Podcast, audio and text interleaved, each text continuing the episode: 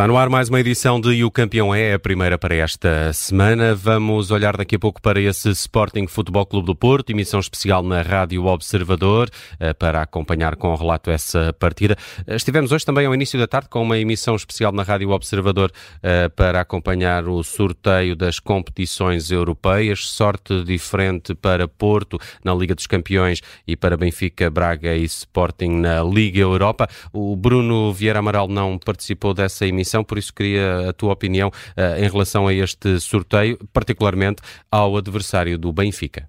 Eh, foi um sorteio bom para as equipas portuguesas na Liga Europa. Foi um, um sorteio uh, mau, quer dizer, estar no, nos bom. oitavos é, é, difícil. Eu, eu, creio que havia três equipas de um nível de dificuldade superior ao Arsenal: Bayern Munique, City e Real Madrid, por aquilo que tem feito nos últimos anos, porque o Arsenal é líder da, da Liga Inglesa, é uma equipa muito forte. Depois daquelas três, eu acho que era o pior adversário que podia calhar ao Porto. O Porto vai ter muitas dificuldades, creio que. Uh, tentando encontrar aqui probabilidades, eu diria 80-20 uh, eh, a favor do, do Arsenal, portanto, foi um, nesse sentido, foi um, um mau sorteio para o Futebol Clube do Porto. Uh, e é bom para as equipas portuguesas que nos oitavos de final chegue, encontrem um adversário mais acessível para chegarem àquilo que eu, que eu acho que é o, o, o ponto uh, possível uh, das equipas portuguesas, que é os quartos de final, e a partir, tudo, a partir daí tudo o que venha é bom. Quanto ao Benfica, acho que foi um bom sorteio para o Benfica.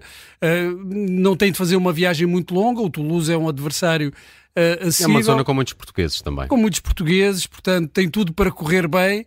Uh, o Braga tem aquela deslocação ao Azerbaijão, mas é uma equipa também claramente acessível. E a mesma coisa para o Sporting do, que o Benfica. O Sporting vai jogar à Suíça. À Suíça, não é? Não, não há de faltar apoio eh, de imigrantes portugueses e também é favorito uh, do ponto de vista desportivo. Antes de passarmos, queria a opinião também do Luís Pinto Coelho sobre este sorteio da Liga dos Campeões, no caso do Futebol Clube do Porto, mas queria ir só um bocadinho atrás, Bruno, ainda não falamos desse Braga-Benfica. O, que é, o que é que achas que foi o melhor do Benfica uh, para resultar nestes três pontos na pedreira? Olha, o Benfica jogou muito bem na primeira parte, fez uma, uma excelente exibição na primeira parte, marcou um gol cedo e isso também alterou um pouco a, as características do jogo e defendeu muito bem na segunda parte. Eu acho que não se tem falado suficientemente disso. O Braga jogou bem, empurrou o Benfica, mas o Benfica também uh, adotou ali uma postura, uh, diria, mais expectante e conseguiu defender bem na segunda, na segunda parte, não, não, não permitiu ao Braga muitas oportunidades. E nas oportunidades que teve, que não foram muitas, apareceu o Turbino, o Turbino aí foi decisivo, teve uma, uma exibição de guarda-redes de equipa grande, dando segurança à, à, equipa, e depois, naqueles momentos em que tudo o resto falha, a, a conseguir fazer defesas uh, extraordinárias, mas o Braga não criou muitas oportunidades. Aliás, acho que o Benfica, uh, no jogo todo, uh, teve mais oportunidades flagrantes do, do, do, que o Braga. O que é que eu acho que não correu tão bem no Benfica? Foi na segunda parte, não conseguiu pôr o Braga em sentido, à exceção daquele lance logo no início da segunda parte em que João Mário tem uma grande oportunidade para fazer o 2-0, mas a partir daí não conseguiu sair e eu acho que isso tem a ver com os problemas que o Benfica tem e vai continuar a ter com os dois laterais que tem. A equipa não conseguia sair a jogar, apesar de ter defendido bem, de uma forma bastante segura, depois teve incapacidade em sair a jogar e ameaçar o Braga. Foi, se calhar, o ponto mais negativo da exibição do Benfica, mas conquistou os três pontos e isso era o mais importante na perspectiva de, de Roger Schmidt e do, e do Benfica. Connosco também na edição de hoje de E o Campeão é o Luís Pinto Coelho, que torce pelas cores do Futebol Clube do Porto. Luís eh, Pinto Coelho, como é que olhas para este sorteio? Não correu assim tão bem, ou pelo menos podia ter corrido melhor? Olá, boa tarde. Sim, podia ter corrido melhor, mas também podia ter corrido pior. Uh, penso, por exemplo, o City era mais complicado que o Arsenal, mas havia ali um lote de equipas, Real Sociedade, Dortmund, até o próprio Atlético Madrid, que me pareciam mais acessíveis para o Porto. Uh, o Porto não se dá muito bem com o Arsenal, tem tido alguns resultados com o Arsenal um pouco complicados, mas também é verdade que o Arsenal, das últimas vezes que, que um, andou pelas leads da, da, Champions, foi muitas vezes eliminado nos oitavos de final. Uh, por isso pode ser que, que, que, seja um bom presságio, mas é um jogo dificílimo. Uh, mas talvez a data que vai ser jogado, normalmente as equipas inglesas quebram um bocadinho nessa altura, depois de, destes dias de Boxing Day e o início do ano com muitos jogos uh, e o Porto pode aproveitar um bocadinho isso, vamos ver, mas é uma, uma eliminatória muito complicada. Uh, é um, um, adversário complicado. Já agora, uh, se calhar também uh, um comentário à sorte das outras equipas na Liga Europa, bem mais acessíveis, na teoria, com os adversários que lhe calham, não? Sim, sim, parece-me claramente que, que, as três equipas portuguesas são, são favoritas. Eu diria que 80-20, eu acho que, que, são favoritas em larga escala uh, e acredito que até com o passar da competição uh, podemos ter aqui um finalista português. Vamos ver depois os confrontos que se vão, uh, que se vão fazer a seguir, mas há aqui boas hipóteses, tirando Liverpool e, e Leverkusen, que me parecem as duas equipas mais fortes. Acho que depois, logo a seguir, vêm vem as equipas portuguesas que podem ter uma palavra a dizer nesta Liga Europa. Hum, oh, Luís, deixa-me só eh, acrescentar aqui aí, uh, nesses dois favoritos, eu diria que até o Leverkusen é mais favorito porque apesar de ter como prioridade naturalmente a Bundesliga, é capaz de levar mais a sério esta competição do que o próprio Liverpool. Uh, pelo menos o sim, Liverpool sim, na sim, fase concordo. de grupos não, não investiu tanto. Pode ser que invista um bocadinho mais agora na, na fase a eliminar, mas eu até daria um, uma, um ligeiro, atribuiria um ligeiro favoritismo entre essas duas equipas ao Leverkusen, até porque joga muito bem, uh, com o Xabi Alonso a comandar e com o Grimaldo em, em grande forma, para além de outros jogadores. Uh, Luís Pinto Coelho, tem-se falado também ao longo do dia de hoje de, das possíveis idas a mercado com este tipo de sorteios. Achas que o Porto vai fazê-lo em janeiro e que setores é que poderia reforçar, tendo em vista também esse embate com o Arsenal? Eu acho que o Porto vai contratar um, um defesa central, isso parece-me claro, mas acho que além disso não acredito que, que, o Porto tenha capacidade financeira para ir ao mercado. Acredito sim que possa perder um, dois jogadores. Uh, o plantel também é longo e tem, tem vários jogadores que estão a, vão ser colocados certamente porque estão a ter muito pouca utilização, mas o defesa central uh, parece-me que, que Sérgio Conceição já perdeu a estrutura uh, e possivelmente até vem do mercado interno. Fala-se muito do Gabriel Pereira, o central brasileiro do, do Gil Vicente. Muito bem, uh, Bruno Vieira Amaral, vamos uh, virar aqui a agulha então para a partida desta noite, o clássico em Alvalade que junta Sporting e Futebol Clube do Porto. Uh, de resto, com, com esse com, também com esse interesse de ver qual destas equipas consegue isolar-se na liderança do espero, campeonato. Espero que nenhuma. Que nenhuma, né? tu já sabia que ias responder dessa forma. Com Coates de fora, baixa de última hora, ainda com Pep em dúvida.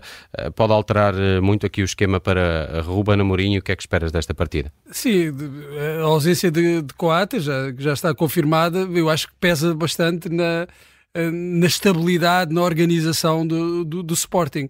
Um, o Sporting funciona muito bem uh, com, com este sistema que está muito, muito bem oleado, mas o sistema uh, também depende uh, dos indivíduos e se calhar uh, de uns mais do que de outros, e, e Coates é claramente, quanto a mim, uh, na defesa, aquele que dá mais uh, segurança, que consegue organizar melhor a defesa não quer dizer que não, não, não, haja alternativas para, para o lugar e que possam, possam ter um bom desempenho, mas a liderança, a capacidade de liderança de organizar a defesa, a, a mera presença de Coates uh, nos jogos, dá uma ou outra estabilidade, outras garantias, até para a forma como a equipa defende e depois ataca como um todo, porque é difícil uh, olhar para. para uh, o futebol de, de, de, do Sporting, ou, bem, de, de, outra, de outra equipa qualquer, e desligar uh, o funcionamento da defesa do, em relação ao ataque.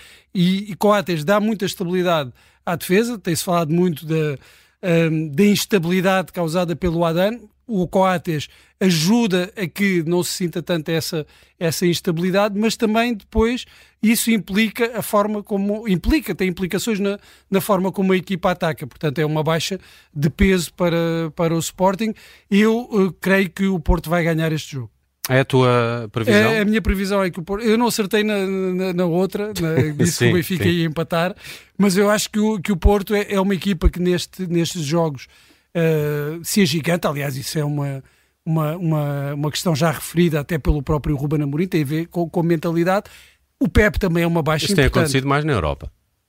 Uh, sim, mas, mas nestes jogos uh, é diferente. É verdade que este ano perdeu com, com o Benfica, mas o Porto nestes jogos tem, tem.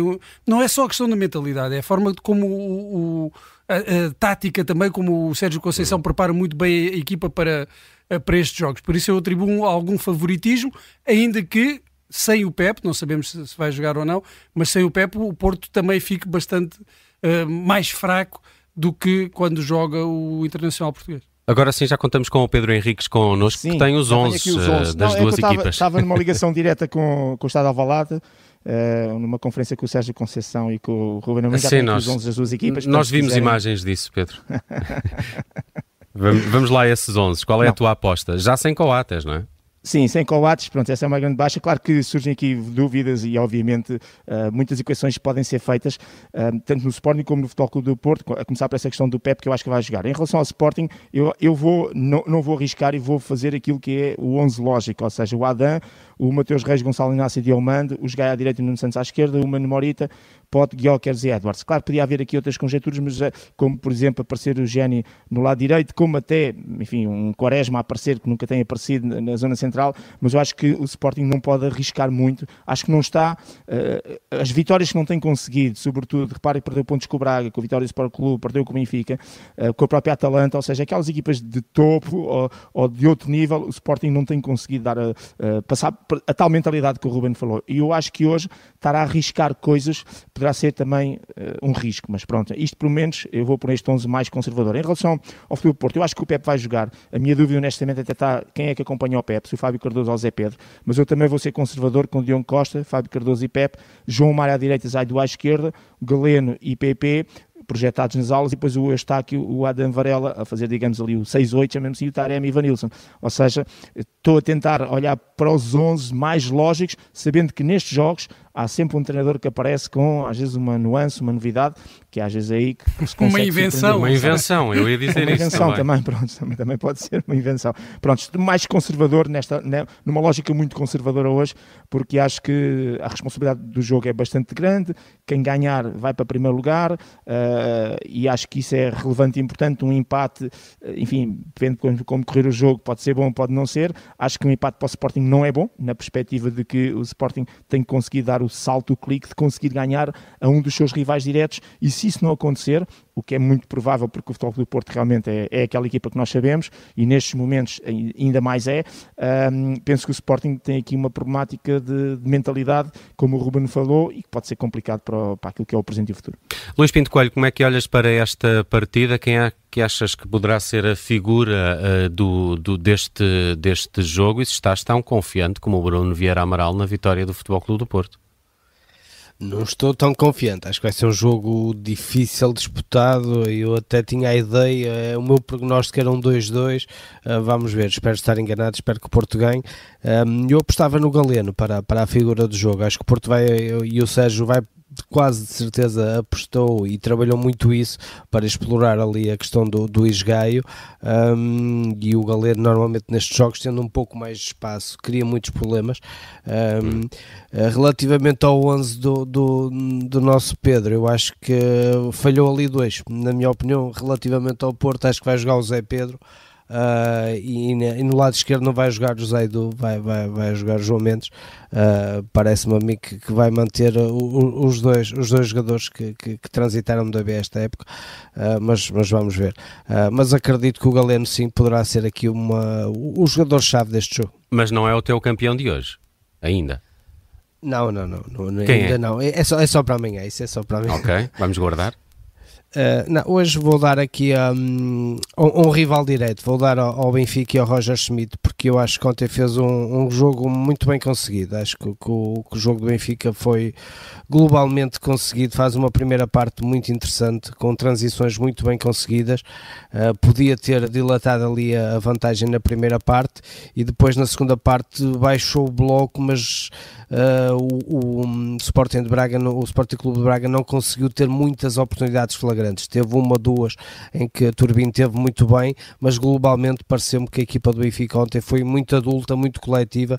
É uma boa exibição e uma nota 17 para Roger Schmidt e para o Benfica. Uh, o Bruno Vieira Amaral vai dar uma nota alta à Turbine. Ao Turbine, claro. O 18 por aquela defesa, sobretudo por aquela defesa. A, é primeira, a primeira remate do Álvaro de Jaló na primeira parte é uma grande defesa. Mas aquela segunda remate do Banza, que, que é uma excelente movimentação do Banza. Estás a falar daquela defesa com, com o pé, com o pé. É, é, é, inacreditável. Eu vi a bola, eu estava a ver o jogo e vi a bola lá dentro e depois é que percebi, ah, afinal não foi gol. É um 18 para o Turbino. Passou um mau bocado quando, quando se estreou pelo Benfica e agora parece estar a convencer os adeptos. Pedro Henriques, falta o teu campeão de hoje. Sim, eu de manhã tinha falado no Luís Godinho pelas razões óbvias que acho que ele teve muito bem, e quando digo muito bem, foi mesmo muito bem. Falhou aquelas questões que já abordámos aqui de dois cartões amarelos, mas isso é insignificante num jogo, tal jogo de tempo útil muito elevado, 60%, 67%, e com 20, apenas 20 faltas. Uh, hoje, uh, olhando também, ainda estou a olhar para esse jogo, porque obviamente acho que é relevante e importante destacar uh, alguém que eu próprio também tinha muitas dúvidas se podia vir ou não fazer esquecer o Vlaco Dimos, que é o caso do Turbini e que faz um, uma defesa com o pé que eu acho que é espetacular, são aquelas defesas que muitas vezes valem uh, os respectivos pontos e por isso eu diria que e, e, e, o jogo de ontem, eu acho que o jogo de ontem em si, uh, por boa responsabilidade do árbitro, por boa responsabilidade dos jogadores que procuraram jogar e deram esse tempo de poucas faltas e com muito esportivismo, obviamente que eu vou englobar o, o jogo de ontem em tudo com uma nota de 17 porque foi hum. um grande espetáculo de futebol e esperemos nessa continuidade que aquilo que vai acontecer às 20h15, daqui a uma hora e 15, uh, dê continuidade também pela parte da arbitragem, pela parte do jogo, independentemente do, do, resultado. E portanto estamos a viver um, vamos chamar fim de semana fantástico, a uma semana de Natal. Não, para quem ama o futebol, isto não podia ser melhor. Muito bem, Pedro Henriques também vai estar connosco nessa emissão especial do Desporto depois das 7 e até com uma análise à equipa de arbitragem que vai estar neste Sporting Futebol Clube do Porto. Amanhã, à mesma hora, estamos de regresso com E o Campeão é.